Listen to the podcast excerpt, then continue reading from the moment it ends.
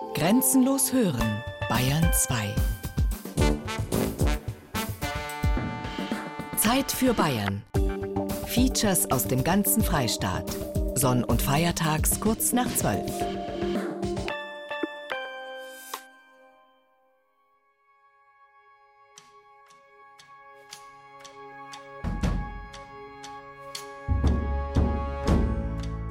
Tja, jetzt sind wir auch schon über 30 und stehen mitten im Leben. Wie wir leben. Diese Frage haben wir alle ganz unterschiedlich und äh, individuell beantwortet. Einige von uns haben geheiratet, Kinder bekommen und sind aus der Stadt rausgezogen. Also ich wohne mit meinem Mann und meiner Familie im Süden von Nürnberg. Wir haben vor zwei Jahren ein Häuschen gekauft. Ich muss immer sagen, die Bank hat ein Häuschen gekauft. Wir werden es die nächsten 30 Jahre kaufen. Andere sind den umgekehrten Weg gegangen. Über Jahrzehnte auf dem Land gewohnt und jetzt seit gutem Jahr in der Stadt. Auch aus beruflichen Gründen, weil es von der Stadt her einfach leichter ist, oft beruflich irgendwie verkehrstechnisch wohin zu kommen. Ja, im Umziehen sind wir jedenfalls alle geübt, sei es der Liebe oder des Jobs wegen. Oder weil wir nach jahrelanger WG-Erfahrung endlich ein eigenes Reich haben wollten. Unsere Eltern sehen die meisten von uns nur noch selten. Sind halt in Norddeutschland, das ist halt irgendwie ein ganz anderes Problem, weil man kann halt nicht mal eben so schnell hin. Das kann ich auch gut nachvollziehen, weil die Eltern und bei uns ja auch mittlerweile schon die Großeltern einfach so weit weg wohnen, dass man dann das Gefühl hat, wenn man hinfährt, dass man da jetzt irgendwie besonders viel Zeit verbringen muss, weil die ja auch ihre Enkel nicht sehen und weil man ja so weit weg wohnt. Und das ist dann auch ganz merkwürdig und ganz, ganz schade auch einfach. Einige wenige sehen ihre Eltern jeden Tag und wohnen schon seit ihrer Geburt mit ihnen unter einem Dach. Meine Eltern wohnen die sind halt runtergezogen noch zu dem Zeitpunkt, wo sie gesagt haben, da können wir das alles noch gut machen, sind handwerklich auch noch in der Lage, da ein bisschen was zu machen an der Wohnung, was es uns gefällt, haben sich da eine schöne Terrasse machen lassen unten und sind auch froh, dass sie nicht mehr so auf den dritten Stock müssen. Meine Eltern kochen jeden Tag und ich profitiere da häufig davon, dass ich auch was zu essen bekomme, wenn ich von der Schule heimkomme und dann Hunger habe. Einige von uns sind Single, andere in einer Beziehung. Einige von uns hetero, andere schwul. Ausprobiert haben wir jedenfalls vieles. Ich habe erst mit meinem Ex-Mann ein Haus gekauft, weit draußen im Nürnberger Süden im Wald. Mit zwei Hunden und riesen Grundstück und allem Pipapo. Und äh, das war natürlich ein ganz anderes Leben als das, was ich jetzt habe mitten in der Stadt. Also ich habe so eine Übergangslösung gehabt in der WG mit einer alleinerziehenden Mutter und zwei Kindern, um auch mal das so mitzuerleben, äh, was es heißt, mit Kindern unter einem Dach zu wohnen. Und äh, danach habe ich dann äh, mich entschieden, dann doch alleine zu wohnen und wohne jetzt in einer kleinen Dachwohnung, ähnlich wie hier. Natürlich in Miete. Unsere Lebensentwürfe unterscheiden sich also stark. Im Moment. Wie wir in Zukunft wohnen und leben werden, darüber reden wir gleich.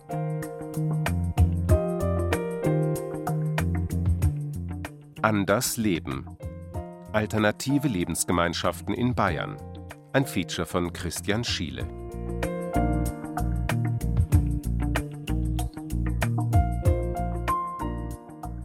Wie wollen wir leben? Diese Frage beantworten immer mehr Menschen in Bayern mit gemeinsam statt einsam. Wohnen in Gemeinschaft boomt. Die Zahl der gemeinschaftlichen Wohnprojekte in Bayern ist in den vergangenen Jahren stark gestiegen. Das sagen beispielsweise die Experten der Vereine Forum Gemeinschaftliches Wohnen und Wohnbund sowie der Stiftung Trias, die alle das gemeinschaftliche Wohnen fördern.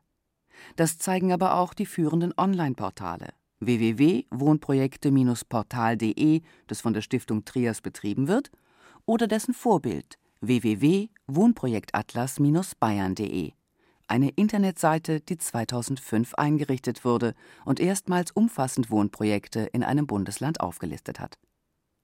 Genaue Zahlen gibt es zwar nicht, da die Lebensgemeinschaften keine Meldepflicht haben. Doch die Beobachter der Szene sind sich einig.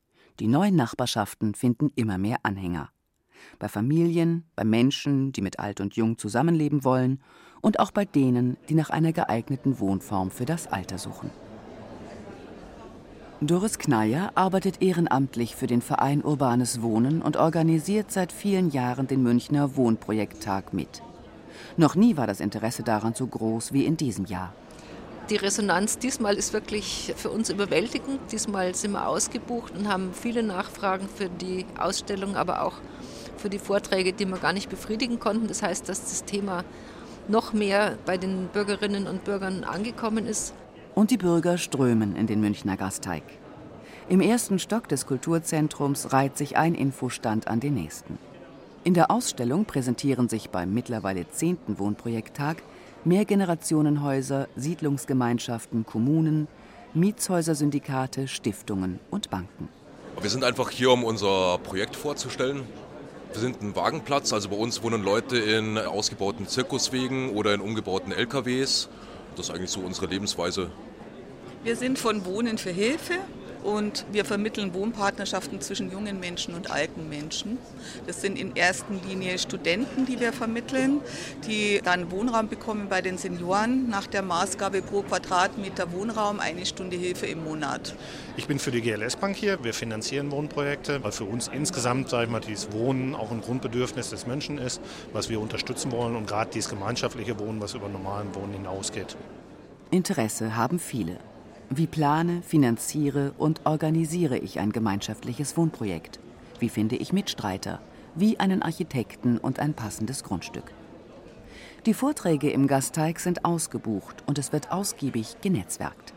Wir sind eine Projektgruppe, 25 Personen, die auf der Suche nach einem Wohnobjekt in München sind und die Wohnprojekttage hier bieten sich da einfach an, um mit Genossenschaften eventuell in Kontakt zu kommen oder ähm, ja, vielleicht auch Privatpersonen, die eventuell ein Haus vielleicht zur Verfügung stellen würden. Wir sind eine Gruppe von Leuten, die vorhaben, so eine Art Alters-WG zu planen, wo aber Behinderte mit dabei sind und wollen das halt irgendwo versuchen jetzt anzugreifen. Weiter sind wir im Endeffekt noch nicht und das ist halt hier so als Ideenfindung gedacht, diese Veranstaltung hier. Wie so ein gemeinschaftliches Leben aussehen könnte, davon können sich Interessenten bei Exkursionen zu bereits bestehenden Wohnprojekten ein Bild machen. Und sie werden dabei feststellen, dass es längst nicht mehr nur die Alt-68er sind, die sich in Wohngemeinschaften zusammenfinden, sagt Doris Kneier. Heutzutage ist es ganz normal bürgerlich, dass Leute sich überlegen, entweder als Familien oder als Ältere gemeinschaftlich zu wohnen. Das ist richtig angekommen in der Mitte der Gesellschaft.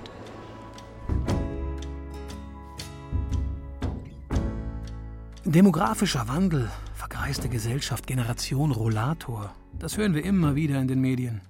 Aber mit 30 plus haben wir doch noch so viel Zeit, bis wir alt werden. Fast zusätzliche 20 Lebensjahre bekommen wir geschenkt im Vergleich zu unseren Großeltern. Wer sich später mal um uns kümmert, wissen wir noch nicht. Pflegeroboter könnten helfen, meinen Zukunftsforscher. Und wo wollen wir im Alter leben? Einsam im Eigenheim oder in Gemeinschaft? Und wann sollten wir anfangen, darüber nachzudenken? Ein Gedankenaustausch beim Kaffeeklatsch. Ich habe noch nie allein gewohnt, ich würde es auch nicht wollen. Ich brauche das und ich bin mir sicher, ich kann so viele Kompromisse eingehen, dass ich jemanden finde, mit dem ich zusammenwohnen kann, auch wenn es später mal nicht meine Kinder und mein Mann mehr sein sollten, was ich Gott bewahre nicht hoffe. Also wir spinnen immer mal wieder drüber rum, wie man irgendwie in einer Gemeinschaft dann leben könnte, also auch gerade im Fokus Richtung Alter. Weil die Nachbarschaft ist da dann an der Stelle wahrscheinlich zu überfordert, zu überstrapaziert. Ich denke, das ist dann eher wieder was im Freundeskreis irgendwo oder mit, mit Leuten, wo man sich bewusst darauf eingeht, dass man im Alter noch andere Hilfe braucht.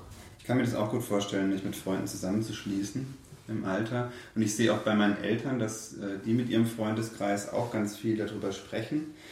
Allerdings ist es so, dass die das schon über fünf bis zehn Jahre besprechen und eigentlich nichts dabei rauskommt. Und das habe ich auch so ein bisschen Angst davor, dass wir uns das jetzt momentan alle gut vorstellen können. Aber wenn es dann soweit ist, möchte keiner seinen, seinen eigenen Lebensstil aufgeben das für so eine Wohngemeinschaft. Genau, wartet und halt so lange. Ja, dass das nicht mehr anders geht. Erst wenn man nicht mehr kann, ja. Aber dann klappt es nicht mehr. Dann ja, ich denke auch, dass es wichtig ist, halt wirklich sich frühzeitig ja. auch Gedanken zu machen. Also Richtig. und dann frühzeitig irgendwo hinzugehen, wo auch professionelle Hilfe da ist. Die Idee alternativer Lebensgemeinschaften kommt an bei Jung und Alt. Was macht sie so attraktiv? Können neue Wohn-, Haus- und Siedlungsgemeinschaften die Verluste kompensieren, die die Individualisierung unserer Gesellschaft mit sich bringt? Ohne die individuelle Freiheit zu sehr zu beschneiden? Alternativen zum trauten Heim gibt es viele.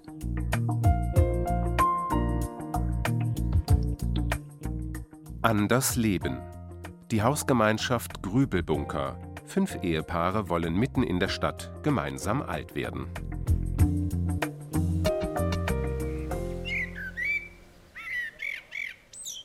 Das Sandsteinhaus in der Nürnberger Innenstadt sieht gar nicht aus wie ein Bunker.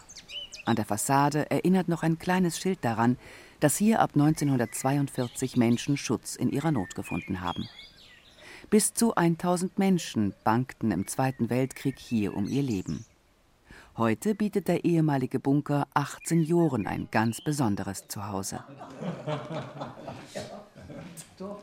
Die Riegers haben zum Kaffee eingeladen und alle sind gekommen. Die Ortliebs, die Dietz Felbingers, die Stolz. 15 Jahre wohnen sie nun schon zusammen, aus Nachbarn, sind Freunde geworden. Der Wunsch, in Gemeinschaft alt zu werden, das verbindet sie, sagt Barbara Stoll. Wir haben bei unseren Müttern gesehen, wie es ist, wenn man alt und einsam wird, dann auch vereinsamt, sowohl in einem Heim als auch im eigenen Häuschen zu leben, was das heißt im hohen Alter. Und haben sehr früh uns schon überlegt, es muss doch Alternativen dazu geben, zu dieser Zwangsläufigkeit dann ins Heim zu gehen. Und da hatten wir eben diese Vorstellung, man muss doch auch im Alter zusammen wohnen können. Die Idee zum Wohnprojekt Grübelbunker ist vor vielen Jahren bei einem Urlaub mit Freunden entstanden. Renate Rieger war die treibende Kraft. Schnell gewann sie Freunde für ihre Idee. Gemeinschaft ja, aber getrennte Wohnungen und barrierefrei fürs Alter. So stellten sie und ihr Mann Atte es sich vor. Doch die Suche nach einem geeigneten Haus dauerte Jahre. Die Politik muss finanzielle und bürokratische Hürden abbauen, fordert Rieger. Ein Haus zu finden, wo man sowas machen kann, das ist ganz, ganz schwierig. Und da müssten natürlich die Kommunen schon mal endlich die Initiative ergreifen und den Menschen unter die Arme greifen und helfen, weil ähm, das Finanzielle ist dann dermaßen äh, belastend, die finden ganz, ganz schlecht irgendwas, wo sie sowas machen können. Allen Risiken zum Trotz kaufte Atte Rieger der Stadt Nürnberg den Grübelbunker ab. Doch als er anfing, ihn umzubauen, da sprangen einige Mitstreiter wieder ab. Die hatten nicht zu Ende gedacht. Wie die meisten Menschen, die sowas machen, die Vorstellung ist zuerst berauschend, aber wenn es dann ans Fertigwerden geht, dann kriegen sie die Krise. Das hören sie von allen Wohnprojekten Immer das Gleiche. Die Riegers haben schnell neue Mitstreiter gefunden. Hermann Ortlieb zum Beispiel. Als er das erste Mal im Rohbau stand, war der künftige Bunkerbewohner allerdings auch erst einmal skeptisch. Der Bunker hat früher wirklich grässlich ausgesehen wie ein Turm. Es waren kleine Schlitze drin, es war innen kein Licht. Und da habe ich zu meiner Frau gefragt, ziehen wir in der Höhle oder was soll das? Weil nämlich die Wände 1,10 Meter dick waren und außen das Gerüst davor und es war alles nass und staubig. Doch davon ließ sich Atte Rieger von Beruf Bauingenieur nicht abschrecken. Wie wir angefangen haben, also wie wir den Bunker gefunden hatten, hat jeder gesagt, nein, das kann er sich nicht vorstellen. Dann haben wir gesagt, wir fangen mal an zu bauen und dann werden wir schon sehen. Knapp zwei Jahre dauerte es, bis auf fünf Etagen barrierefreie, lichtdurchflutete Drei- und Vierzimmerwohnungen und ein Gemeinschaftstrakt mit Gästewohnung und Sauna entstanden. Atte Rieger ließ zunächst mit Diamantdraht Fensterlöcher in die breiten Bunkermauern sägen. Jeder der 28 Betonklötze wog elf Tonnen. Einer steht bis heute im Garten vor dem Bunker. Dann setzte er Balkone an und baute einen Aufzug ein. Alles auf eigene Kosten. Er ist der Eigentümer. Seine künftigen Mieter konnten aber Wünsche äußern und bei der Aufteilung ihrer Wohnungen mitreden. 1999 zog die Bunkergemeinschaft schließlich ein und machte sich daran, ihr Miteinander zu gestalten. Da war es sehr hilfreich, dass alle berufliche Erfahrungen mit Gruppenarbeit hatten. In der Kirche, bei der Sozialarbeit oder durch Ehrenämter. Wir haben dadurch wirklich viele Vorteile weil wir emotional da einfach stärker sind. Wir wissen, was da sein kann und können damit besser umgehen als Leute, die immer nur für sich gelebt haben. Keine großen Freundeskreis, keine Gruppen, mit denen weggefahren sind und solche Sachen nicht erlebt haben, wie es da auch knirschen kann. Anfangs wollten sie schriftlich festhalten, wie ihr Leben in Gemeinschaft aussehen soll. Doch aus dem Plan wurde nichts, sagt Barbara Dietz-Felbinger. Da haben wir gemerkt, das geht gar nicht, denn Gemeinschaft kann man in Details gar nicht so vorher festlegen, schriftlich etwa das und das und das und das muss sein, sondern wir haben dann gesagt, sie wird wachsen und dieses Zutrauen haben wir gehabt. Und ich glaube, das kommt, also könnte für mich jedenfalls sagen, aus der Gruppenarbeit dass man ein Zutrauen hat zu den Menschen, mit denen man lebt und arbeitet, dass da was werden wird. Und so war es auch. Ganz ohne Regeln geht es aber doch nicht. Ein Putzplan legt fest, wer wann das Treppenhaus säubern muss. In den Belegungsplan für das Gästezimmer trägt sich ein, wer Besuch erwartet. Und dann gibt es noch einen Frühstücksplan. Alle zwei Wochen treffen sich die Bunkerbewohner dazu morgens in ihrem Gemeinschaftsraum im Souterrain. Das Zwischenmenschliche ist gewachsen.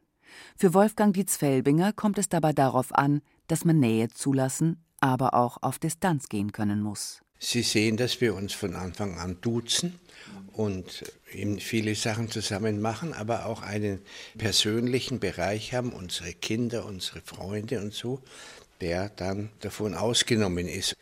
Dieses zu regeln immer wieder, das ist wichtig. Denn wer meint, es ist nur Nähe, der täuscht sich. Jeder ist froh, eine eigene Wohnungstür zu haben, die er auch hinter sich zumachen kann. Probleme besprechen die vier Paare erst einmal mit ihrer Familie und mit ihren Freunden.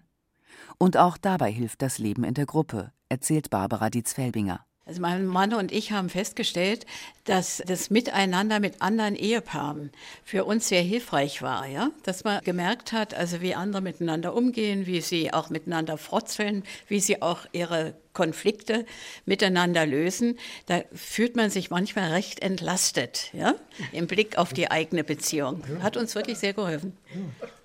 Heute sind die acht Senioren zwischen 71 und 82 Jahre alt und froh darüber, dass sie schon vor 15 Jahren den Schritt in die Lebensgemeinschaft gewagt haben. Zu einer Zeit, als noch keiner schrullig war, wie Hermann Ortlieb es ausdrückt. Ich meine, es war schon wichtig, dass wir uns in jugendlichem Alter noch getroffen haben.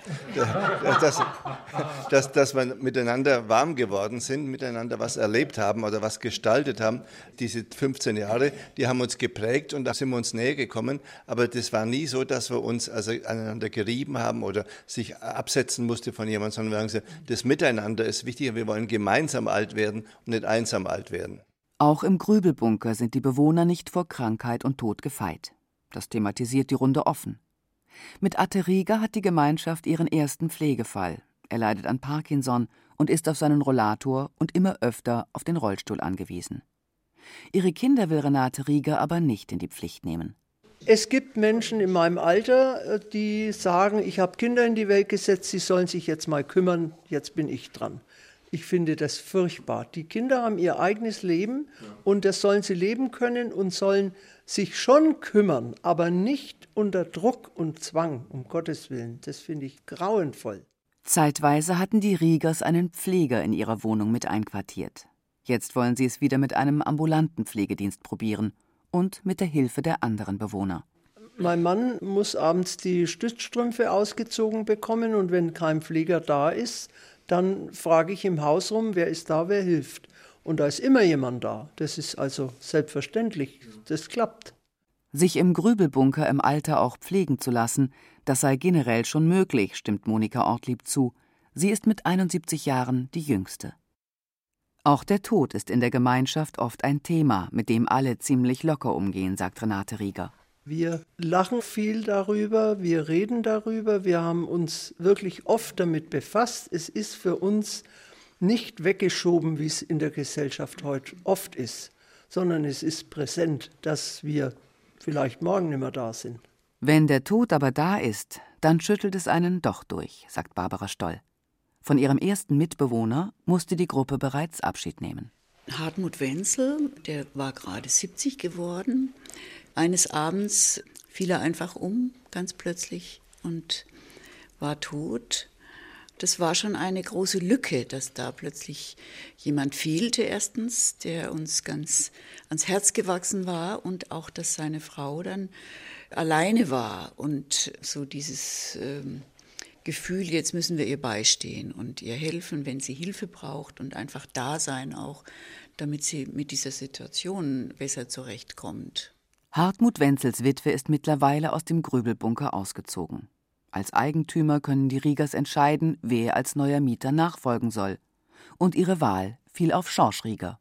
Aus gutem Grund. Ich bin ja der Sohn der Besitzer sozusagen und habe vor, dieses Projekt so weiterzuführen. Also dann gegebenenfalls auch mit eigenen Freunden weiterzumachen, wann immer sich das dann eben ergeben wird. aber einfach das Projekt in der nächsten Generation so weiterzuführen. Haben Sie da schon jemanden im Blick? Wir haben auch ein paar tatsächlich schon im Blick, die da starkes Interesse haben, aber das ist auch bisher das Einzige. Also ich denke, es wird für uns nicht einfacher werden, als es für meine Eltern war, Leute zu finden, die dann ja wirklich auch diesen Schritt letztlich gehen. Die Hausgemeinschaft im Nürnberger Grübelbunker ist ein Glücksfall. Als die ersten gemeinschaftlichen Wohnprojekte gegründet wurden, standen ältere Menschen gar nicht im Fokus. Micha Fedrowitz hat im Rahmen seiner Promotion die alternative Wohnszene in Deutschland untersucht und ihre Ursprünge. Die späten 1960er und die 70er Jahre. Die Gesellschaft befindet sich im Umbruch. Frauen kämpfen für ihre Emanzipation. Die Pille ermöglicht persönliche Familienplanung. Die Kleinfamilie hat für die 68er Bewegung ausgedient. Als Gegenmodell entwickelt sich die Wohngemeinschaft. Sie ist politisch und akademisch geprägt. Kinder werden hier von vielen Erwachsenen erzogen. Kuschelkurs statt Rohrstock ist angesagt. Allzu viele alternative Wohnprojekte gibt es zwar noch nicht, doch sie ebnen den Weg für das gemeinschaftliche Wohnen in Deutschland. Die 1980er Jahre. In deutschen Großstädten werden Häuser besetzt. Daraus entwickeln sich später teilweise Wohnprojekte. Die meisten Neugründungen in den 80er Jahren sind aber Eigentumsprojekte. Und es entstehen die ersten Kommunen in Deutschland, eine Wohnform mit einer besonders intensiven Gemeinschaft. Daneben gründen sich erste Projekte, die auf spezielle Zielgruppen ausgerichtet sind, zum Beispiel für Frauen und Alleinerziehende und die ersten Ökosiedlungen entstehen, geprägt durch das wachsende Bewusstsein für ökologische Zusammenhänge und die Grenzen des Wachstums. Die 1990er Jahre. In diesem Jahrzehnt entwickeln sich Projekte, die sich speziell an ältere Menschen richten, die nicht allein und nicht im Heim leben wollen. Nun entdecken auch die ersten professionellen Wohnungsunternehmen den Markt. Junge, neu gegründete Genossenschaften spielen eine immer größere Rolle. Hausbesetzerprojekte werden legalisiert und zwei neue Trägermodelle entwickelt. Das Mietshäuser-Syndikat es beteiligt sich an Mietshäusern, damit diese nicht weiterverkauft werden können, und die Dachgenossenschaft, die mehrere genossenschaftlich organisierte Wohnprojekte verwaltet. Die 2000er Jahre. In den Markt des gemeinschaftlichen Wohnens kommt Schwung.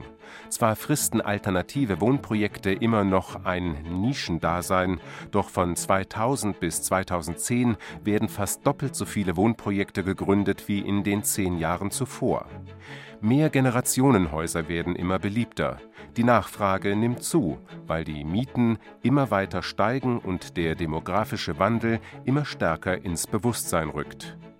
Nun realisieren zunehmend auch Wohnungsgesellschaften, Investoren und traditionelle Genossenschaften eigene Wohnprojekte und bieten langfristige Wohnsicherheit zu kalkulierbaren Preisen. In der Bundesrepublik hat das gemeinschaftliche Wohnen seine Wurzeln in den späten 60er Jahren. In Bayern brauchte es noch zwei Jahrzehnte für die Entwicklung. In München haben sich erst Anfang der 90er Jahre Menschen zusammengefunden, die alternative Lebensgemeinschaften auf den Weg bringen wollten, sagt Heike Skog. Die Soziologin engagiert sich seit über 20 Jahren für alternative Wohnformen. Ich erlaube mir jetzt einfach zu sagen, dass der Anfang in den 90er Jahren für die Wohnprojektinitiativen nicht leicht war und dass wir wirklich auf politischer Ebene und auch in der Verwaltung erst den Weg ebnen mussten. Und ich denke, wir haben überzeugt, zum Beispiel mit den ersten Projekten Wogeno und Autofrei Wohnen in der Messestadt Riem, wo wirklich die Baugruppen auch als Pioniere und die Baugenossenschaft als Pioniere aufgetreten sind und nicht nur die ersten waren, die auch schöne Häuser da gebaut haben, sondern die auch mit initiiert haben, das Kulturzentrum, eine Stadtteilzeitung auf ehrenamtlicher Basis, also das soziale Leben in so einem neuen Stadtteil sehr stark auf den Weg gebracht haben. Zwei weitere Genossenschaften namens Wagnis und Frauenwohnen hauchten mit ihren Projekten Stadtteilen neues nachbarschaftliches Leben ein. Viel ehrenamtliches Engagement ist nötig. Denn wer selbstbestimmt in Gemeinschaft leben möchte, muss erst einmal viele Schwierigkeiten überwinden. Wunsch und Wirklichkeit stimmen selten überein, sagt Heike Skog sagen wir, sprich für die Genossenschaften, das ist mit vielen Formalia verbunden, mit dem Genossenschaftsverband, dem man angehören muss und der Geldbeschaffung natürlich die Grundstückssuche und natürlich zuerst steht die Gruppe, die sich auf einen Standort einigen muss. Und in diesem Gruppenbildungsprozess, so ist auch meine persönliche Erfahrung, kommen Leute dazu, aber es scheiden auch wieder Leute aus, die entweder sagen, nee, Genossenschaft ist doch nicht so richtig das für mich, ich möchte lieber eine Baugruppe, weil irgendwo von meinem Gefühl her ist mir das Einzeleigentum, liegt mir näher, das ist mir wichtig. Wer gemeinsam planen, bauen und leben möchte, braucht Hilfe. Stiftungen und Beratungsstellen unterstützen dabei, bürokratische Hürden zu überwinden. Das Forum Gemeinschaftliches Wohnen unterhält zahlreiche Regionalbüros. In München ist der ehrenamtlich geführte Verein Urbanes Wohnen die Anlaufstelle. Mittlerweile hat sich ein Paradigmenwechsel vollzogen. Die Stadt erkannte, dass alternative Lebensgemeinschaften nicht nur den Bewohnern Vorteile bringen, sondern auch einen Beitrag zur Stadtgesellschaft leisten. Dieses Engagement will München nun für die Stadtentwicklung nutzen, wenn es in den kommenden Jahren neue Flächen ausweist. Zwischen 20 und 40 Prozent sollen an Genossenschaften und Baugemeinschaften gehen. So hat es der Stadtrat beschlossen. Und im Oktober 2014 eine in Bayern einzigartige Beratungsstelle geschaffen. Die Mitbauzentrale, bei der nun auch Heike Skog arbeitet. Nicht mehr ehren, sondern hauptamtlich. Die Mitbauzentrale gibt es seit Oktober 2014, um einfach mit Öffentlichkeitsarbeit, mit Informationsveranstaltungen, mit Seminaren zu Rechtsform und Finanzierung und was alles dazugehört, Menschen zu ermutigen, diesen Schritt zu tun, sich einer Baugruppe anzuschließen oder eine Genossenschaft neu zu gründen und sich in diese neuen Baugebiete zu wagen und dort ein schönes nachbarschaftliches Leben zu entwickeln. Das lässt sich die Stadt München einiges kosten. Angelika Meischer-Grummel blickt da ein wenig neidisch gen Süden. Sie ist die Vorsitzende des Vereins Der Hof Wohnprojekte Alt und Jung in Nürnberg und damit Ansprechpartnerin für gemeinschaftliches Wohnen in Nordbayern. Hier ist die Szene relativ dünn. Es gibt höchstens eine Handvoll Leute, die sich professionell mit diesem Thema beschäftigt. Und das ist ein bisschen wenig. Da sind wir, ich sage es immer so schön, Entwicklungsland. München war spät dran. Nürnberg ist noch viel später dran, sagt Maischa Grummel. Wir sind zwar jetzt als Regionalstelle gut verankert mit der Stadt und mit Beteiligten, aber so richtig große Förderaktionen, das ist alles noch so im Werden. Da ist auch die Stadt Nürnberg noch in der Entwicklungsphase. Wir haben vor ein paar Jahren den Dr. Fraß eingeladen und ihn mal bewusst darauf angesprochen, wie die Förderung von alternativen Wohnprojekten sein könnte. Darauf hat er dann einen Kreativworkshop gemacht. Wir haben dann Anregungen gegeben im Hinblick auf Vergabeverfahren von Grundstücken, über Lückenbebauungen und, und, und. Das Ergebnis des Treffens mit dem Wirtschaftsreferenten die Stadt Nürnberg hat eine Rubrik Gemeinschaftliche Wohnformen auf ihren Internetseiten eingerichtet und in einem Pilotprojekt Bauflächen für gemeinschaftliches Wohnen reserviert. Maischa Grummel möchte die Infrastruktur weiter ausbauen, denn das Interesse wäre da. Die Nachfrage ist mittlerweile so, dass wir bei unserem monatlichen Infotreffen tatsächlich immer 20, 30 Leute haben, die sagen, ich habe mal was gehört nur etwas aufzubauen. Und das ist ja gerade hier im Nordbayerischen noch der Fall. Da muss ja noch vieles aufgebaut werden. Das erfordert sehr viel Engagement und das will nicht unbedingt und kann auch nicht jeder leisten. Mutmachend sind erste Projekte traditioneller Genossenschaften und kommunaler Wohnungsbauunternehmen. Über den Verein Der Hof haben sich aber auch schon Gruppen gefunden, die eigene Projekte auf die Beine gestellt haben, wie das Smarter-Projekt. Anders Leben. Das generationenübergreifende Martha-Projekt. 100 Menschen wachsen zu einer Gemeinschaft zusammen.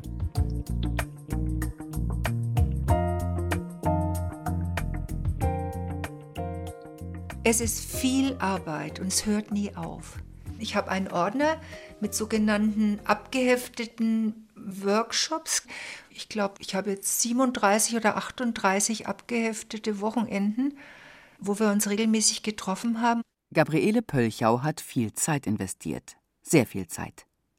Ohne dieses Engagement würde sie heute aber nicht im Mehrgenerationenprojekt Marthastraße wohnen. Ich habe mein Herzblut gegeben, habe ich immer gesagt. Und irgendwann habe ich das Gefühl gehabt, ich könnte nicht mehr zurück. Es geht gar nicht mehr. Angefangen hat alles damit, dass sie mit Ende 50 die Sehnsucht in sich trug, ihr Leben mit alt und jung zu teilen. Über den Verein Der Hof haben die heute 65-Jährige und ihr Mann Gleichgesinnte getroffen. Zusammen mit einem Coach hat die Gruppe in fast 40 Workshops erarbeitet, wie sie leben möchte. Nach dem ersten Treffen hat sich die Gruppe den Namen Don Quixote gegeben. Wenig später lernten sie, wieder über den Hof, die Gruppe Wigwam kennen und ihren künftigen Vermieter, die Win GmbH. Gemeinsam suchte man nach einem Grundstück. Wir sind da immer mitgezogen und haben nur gesagt, das gefällt uns nicht und das und das können wir uns nicht vorstellen. Und dann kam dieses Grundstück. Da weiß ich noch genau, an einem Novembermorgen standen wir hier. Da war hier unten noch eine große Lagerhalle. Und ich habe zu meinem Mann gesagt, das ist der erste Platz, wo ich mir vorstellen kann zu wohnen. Die Win GmbH kaufte das Grundstück schließlich. Und die künftigen Mieter durften beim Bau mitreden. Der Geschäftsführer der Win GmbH, Jochen Kapelle, stellte aber noch eigene Forderungen. Die Win GmbH ist eine Tochtergesellschaft des Vereins Wohnen und Integration im Quartier. Jochen Kapelle wünschte sich deshalb ein integratives Projekt mit Behinderten und Menschen mit Migrationshintergrund. Und er hatte auch ein Mehrgenerationenprojekt im Sinn. Ganz wichtig ist mir, dass wir kein Altenheim werden. Und darum möchte ich, dass wir nur etwa ein Drittel über 60 haben, ein Drittel zwischen 40 und 60 und ein Drittel unter 40. Unter 40 heißt bei uns jung. Die meisten Interessenten, die sich über den Verein der Hof kennengelernt hatten, waren aber bereits 40 Jahre und älter. Familien mit Kindern haben einfach nicht die Zeit, abendelang über so ein Projekt zu diskutieren. Doch die Pioniere des Martha-Projekts waren zuversichtlich, dass die Familien von alleine kommen würden, sobald das Projekt konkrete Formen annimmt. Und so kam es dann auch. Ein gutes halbes Jahr bevor die Wohnungen bezugsfertig waren, hat sich eine neue Gruppe gegründet. Ja, kann man aufräumen. Hm? Diese Gruppe Colorado hat sich auch aus so einem Startertreff raus, wo wir neue Leute gesucht haben fürs Wohnprojekt, gegründet und hat von Anfang an gut funktioniert und es war dann so die Anlaufstelle auch für alle jüngeren Familien, die mit dazugekommen sind auch. Thomas Ruf übernahm die Patenschaft für diese neue Gruppe, zu der mittlerweile 25 Kinder zählen. Später entstand auch noch der Arbeitskreis Kinder. Ja gut, ähm, ja, wie sieht's aus? Ostertüten backen für unser kleines Osterfest mit den ja. Kindern und den Jugendlichen. Wollten wir machen. Wie letztes Jahr ist er ganz gut angekommen. Ja, ich bin auf alle Fälle dabei. Einmal im Monat treffen sich die Mitglieder, um Ausflüge zu planen und Aktionen vorzubereiten, erzählt Evi Reischel, die gerade ihr zweites Kind bekommen hat. Ja, also Kinder sind Teil unserer Treffen, oder? Dass es mal ein bisschen drunter und drüber geht. Und den AK Kinder haben wir gegründet, weil es gab noch nichts so für die Kinder. Und wir haben dann gedacht, wir sind eine Gruppe, wo viele Kinder dabei sind und wir wollen eben auch extra was für die Kinder machen und für die Bedürfnisse der Kinder. Meine Tochter hat jetzt auch bald Geburtstag und da hat sie schon gesagt, sie will all ihre Nachbarskinder mit einladen. Und es ist auch sehr schön so.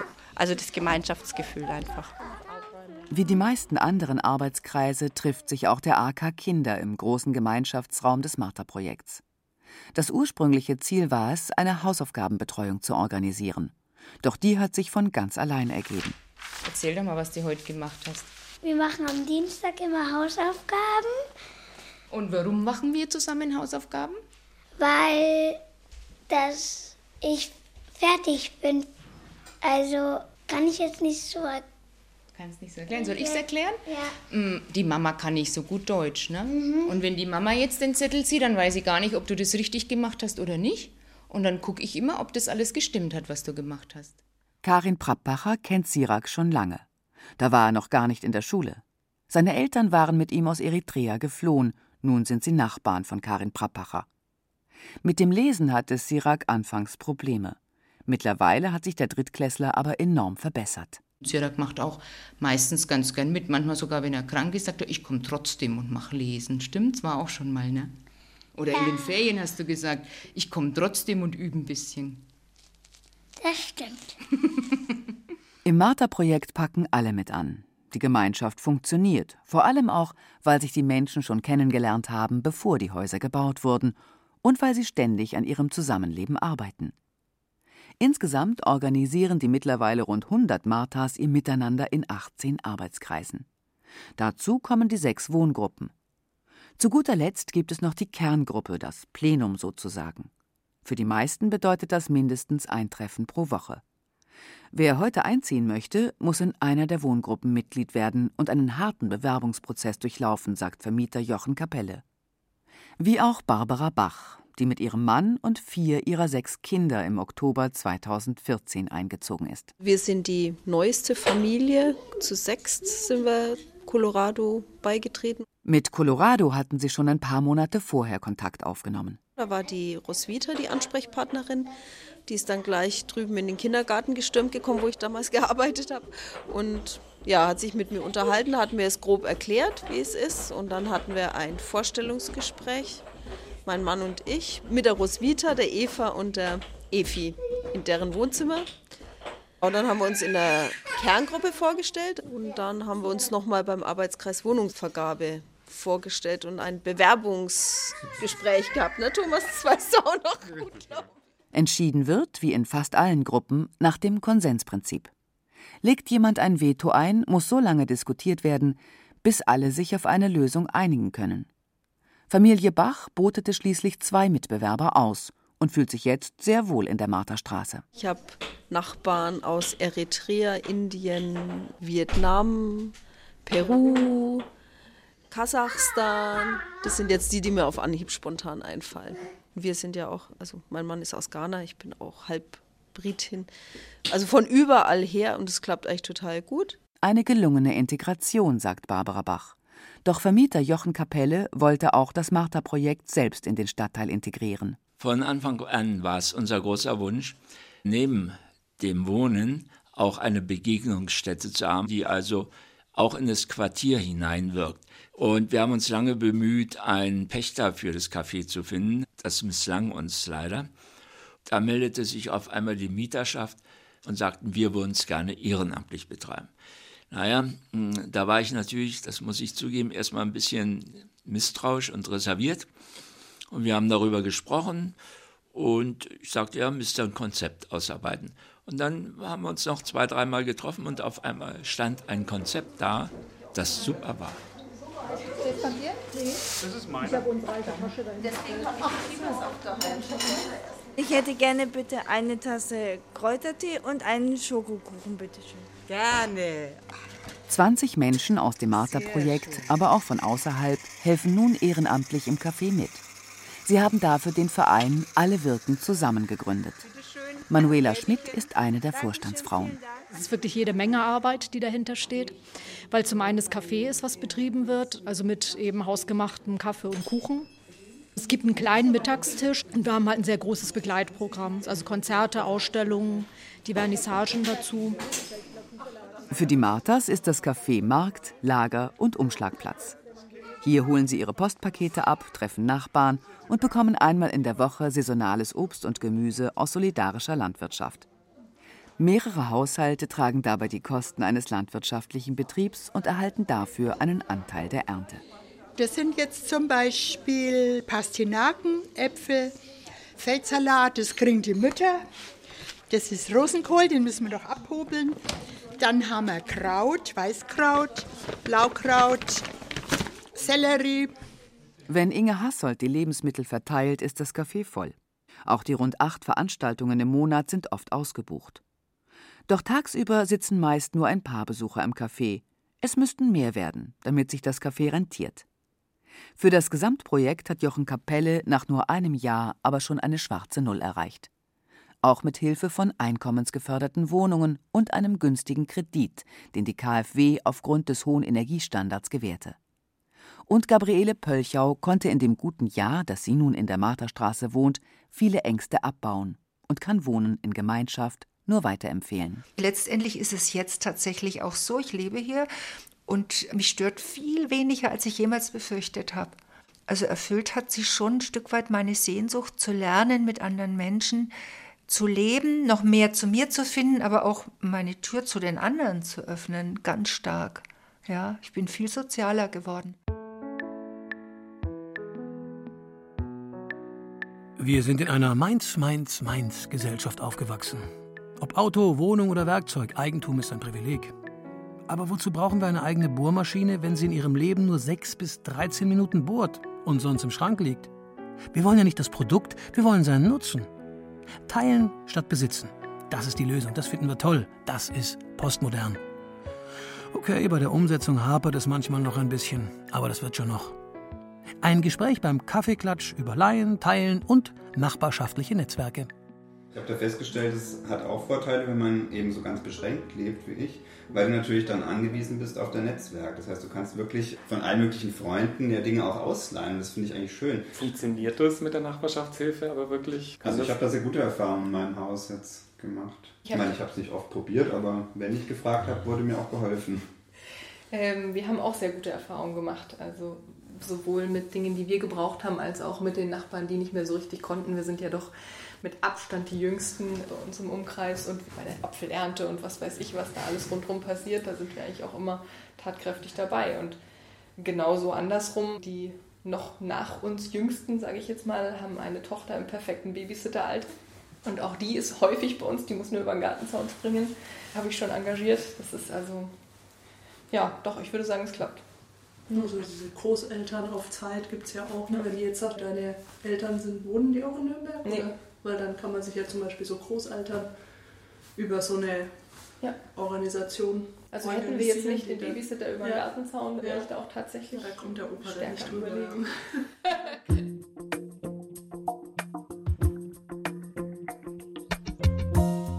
Die Bewohner der Rosa Alternative in München haben jahrelang dafür gekämpft, offen homosexuell leben zu können. Das möchten sie im Alter nicht aufgeben und wünschen sich eine Gemeinschaft, die ihren Lebensstil versteht, akzeptiert und fördert. Anders leben. Die Wohngemeinschaft Rosa Alternative. Von der Herausforderung, schwul und alt zu sein.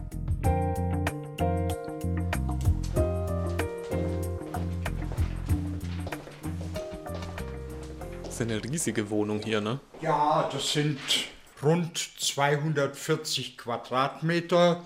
Wir haben dann hier auch noch einen Waschmaschinenraum und ein Putzmittelkammer. Wie groß ist das Zimmer jetzt? Das sind so 20, 25 Quadratmeter, oder? Das ja, so, so um die 25 Quadratmeter, ja. Es besteht also die Möglichkeit, sich ein Wohn- und Schlafabteil mit zu machen und da ist dann das separate Bad. Alles barrierefrei, alles behindertengerecht, ja. Es ist eben so eine Mischung auch von der Architektur her aus allein leben können, soweit man das will, und Gemeinschaft haben, so viel man will. Das ist auch vom architektonischen Konzept her so gelöst, ja, dass jeder wirklich seinen Rückzugsbereich hat, wo er natürlich auch Gäste empfangen kann, wo natürlich auch Gäste über Nacht bleiben können. Rainer lebt seit zwei Jahren in der Wohngemeinschaft Rosa Alternative mitten in München. Er ist 57 und HIV-positiv. Deshalb hat er lange Zeit gar nicht damit gerechnet, so alt zu werden. Ich habe dann in dem Sinn schon Glück gehabt, dass die medizinische Forschung und vor allem die Pharmaforschung fortgeschritten ist. Ja, wie ich es damals erfahren habe, da habe ich gedacht, du wirst nicht mal 50, ja. Und darum habe ich meinen 50. auch recht groß und pompös gefeiert. Ehrlich gesagt, über meine finanziellen Verhältnisse hinaus, musste in den Monaten danach ganz schön sparen. Ja, und nur gucken Sie an, ich bin 57, ich bin unter der Nachweisbarkeitsgrenze und kann wie jeder andere 80, 90 oder sonst was werden, ja. Als er sich vor einigen Jahren von seinem eingetragenen Lebenspartner trennte und aus der gemeinsamen Wohnung auszog, stand er vor der Frage, wohin? Ein Altenheim sei für keinen in der Wohngemeinschaft eine Option, sagt Mitbewohner Lothar. Nachdem der 64-Jährige jahrelang dafür gekämpft hat, offen homosexuell leben zu können, möchte er im Alter nicht wieder diskriminiert werden und sich rechtfertigen müssen, sondern zusammen mit Gleichgesinnten einfach so leben, wie er sich das vorstellt. Und dabei spielt seine Sexualität eine wichtige Rolle. Es geht nicht, dass da in der Richtung irgendwelche Reglements bestehen, weil jeder von uns ganz unterschiedliche Präferenzen hat, was Sexualpartner betrifft, was Wünsche an eine Beziehung oder eine keine Beziehung hat. Und das ist was, das ganz wichtig ist. Und in so einem normalen Altenheim ist es halt einfach nicht so leicht realisierbar. Ganz im Gegenteil. Lothar erzählt von einem Heim, das die Tür von HIV-Infizierten markiert. Selbst Schwule, die nicht mit diesem Stigma zu kämpfen haben, müssen sich teilweise mit überfordertem Pflegepersonal und verunsicherten Angehörigen auseinandersetzen, sagt Manuel Otten. Für seine Bachelorarbeit Würdevolles Altern unter dem Regenbogen sprach er mit mehreren Heimen. Fakt ist einfach, dass nach wie vor auch immer noch eine Diskriminierung in den Seniorenheimen stattfindet, die ähm, vielleicht noch nicht mal wirklich bewusst passiert. Also wir hatten den Fall, wo Angehörige eines Seniors, der eigentlich mit dem Bewohner ganz gut klarkam, Vorhänge im Zimmer wollte, weil die HIV-Infektion vielleicht im ganzen Zimmer verbreitet werden könnte, wo es vielleicht auch einfach schwierig ist, ein Bild vom verstorbenen Ehepartner ans Bett zu stellen. Oder schon alleine die Situation am Mittagstisch, wenn Sie sich vorstellen, Sie sind alt, schwul, die Generation, die unter dem Paragraphen 175 einfach doch noch auch gelitten hat und werden dann plötzlich nach Enkelkindern gefragt und können einfach nichts dazu erzählen. Das ist eine komische Situation und das ist etwas, wo man eben nicht frei leben kann. Der Paragraph 175 stellte Homosexualität unter Strafe und wurde erst 1994 komplett abgeschafft. Das Gesetz hatte teils fatale Auswirkungen.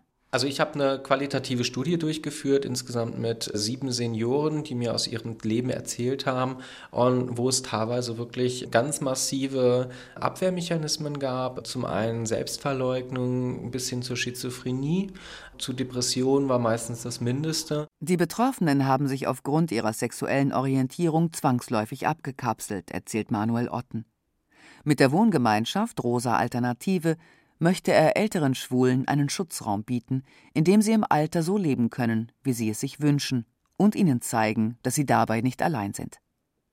Die Bewohner der WG kennt der Sozialpädagoge gut. Er arbeitet für die Münchner AIDS-Hilfe, die die zentral gelegene Wohnung zur Verfügung gestellt hat.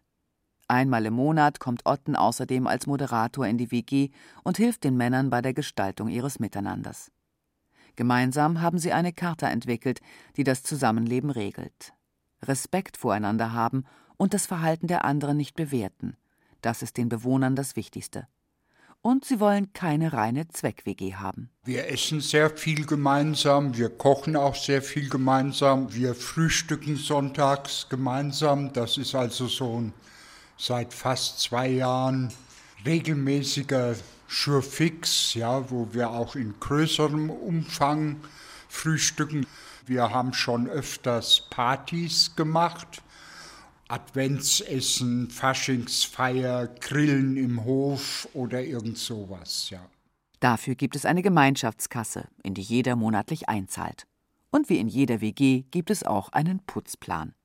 Doch den konnte Lothar zwischenzeitlich nicht einhalten. Ich habe im letzten Jahr im August ähm, ziemlich schwierige Herzoperation gehabt und bin momentan noch im Gehen eingeschränkt und muss mit Rollator laufen. Also wenn ich auf die Straße gehe, kurz nachdem ich aus dem Krankenhaus entlassen worden bin, hat der Rainer relativ viel für mich gemacht und mittlerweile brauche ich das nicht mehr.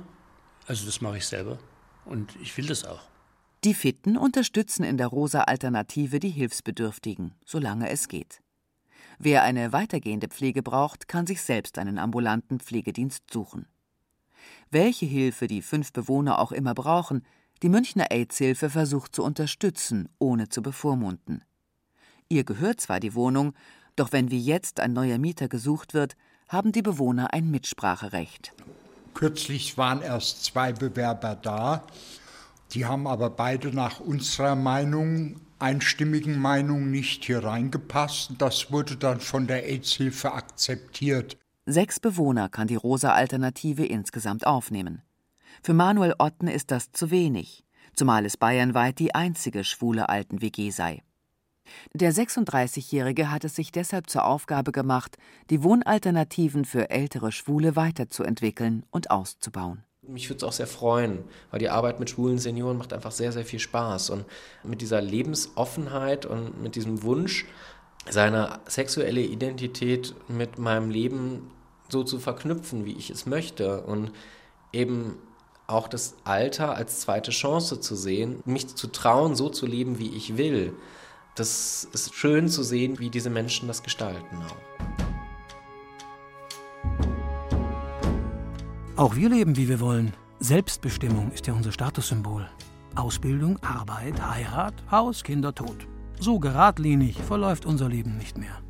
Unsere Biografien haben Brüche. Wir sind Umwege gegangen, haben Neuanfänge gewagt. Aber so flexibel wir auch sein mögen, Familie, Freunde, ein Partner, das ist uns doch sehr wichtig. Ja, wir können uns vorstellen, in einer Gemeinschaft zu leben.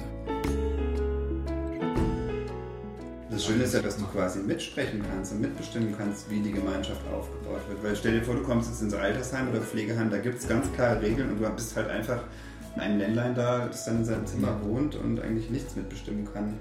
Das finde ich eigentlich viel schlimmer. Also ich stelle mir das deutlich entspannter vor, natürlich mit Arbeit verbunden, aber trotzdem irgendwie erfüllender. Ne? Auf jeden Fall, ja. In so einer Gemeinschaft alt zu werden.